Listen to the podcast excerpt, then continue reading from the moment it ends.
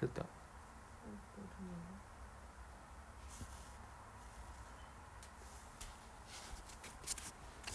嘿，毛蛋儿，你好吗？爸爸今天和妈妈出去，给毛蛋儿买了一床漂亮的小被子，上面还印着可爱的小象图案呢。那么，妈妈今天就给宝宝讲一个小象的故事吧。小象的长鼻子。小象出生后，象妈妈非常疼爱它，在象妈妈的照顾下。小象一天天的长大了，鼻子也越来越长了。它十分高兴，经常在伙伴面前显摆，说它的鼻子最厉害，谁也比不上它。一天，小马、小牛、小鹿等一块玩，它用鼻子吸了很多水，向伙伴们身上喷，一边喷还一边大喊着：“下雨啦，下雨啦！”哈哈。小马、小牛、小鹿的身上都被淋湿了，他们十分生气地对小象说：“你的鼻子好讨厌，我们再也不理你了。”说完，他们扔下小象都走了。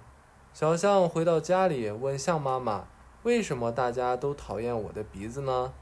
是不是因为他们没有就嫉妒我？”象妈妈说：“你用长鼻子去戏弄好朋友，他们怎么能喜欢你呢？”妈妈也有长鼻子，但妈妈经常用长鼻子去帮助别人。小象听了妈妈的话，点了点头，以后再也不用鼻子欺负朋友了。它也学着妈妈的样子，用鼻子帮吸水的，帮吸水帮助小马、小牛、小鹿等伙伴。一天，山羊叔叔家失火了，小象发现后就跑到河里。用鼻子吸水，然后跑回来，从窗口向里面喷水灭火。小象一次次吸水、喷水，忙得满头大汗，鼻子都被烟熏黑了。等大家赶来时，火已经被小象熄灭了。大家都夸小象能干，夸它的鼻子了不起。小牛、小马、小鹿也都十分佩服小象。从此以后，大家。都把小象当成了好朋友，宝宝。爸爸想对你说，毛蛋儿，小象是不是很能干呀？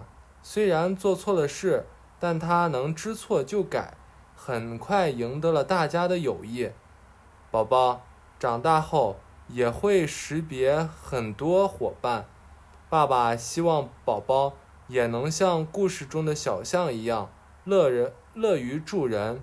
做大家都喜欢的人。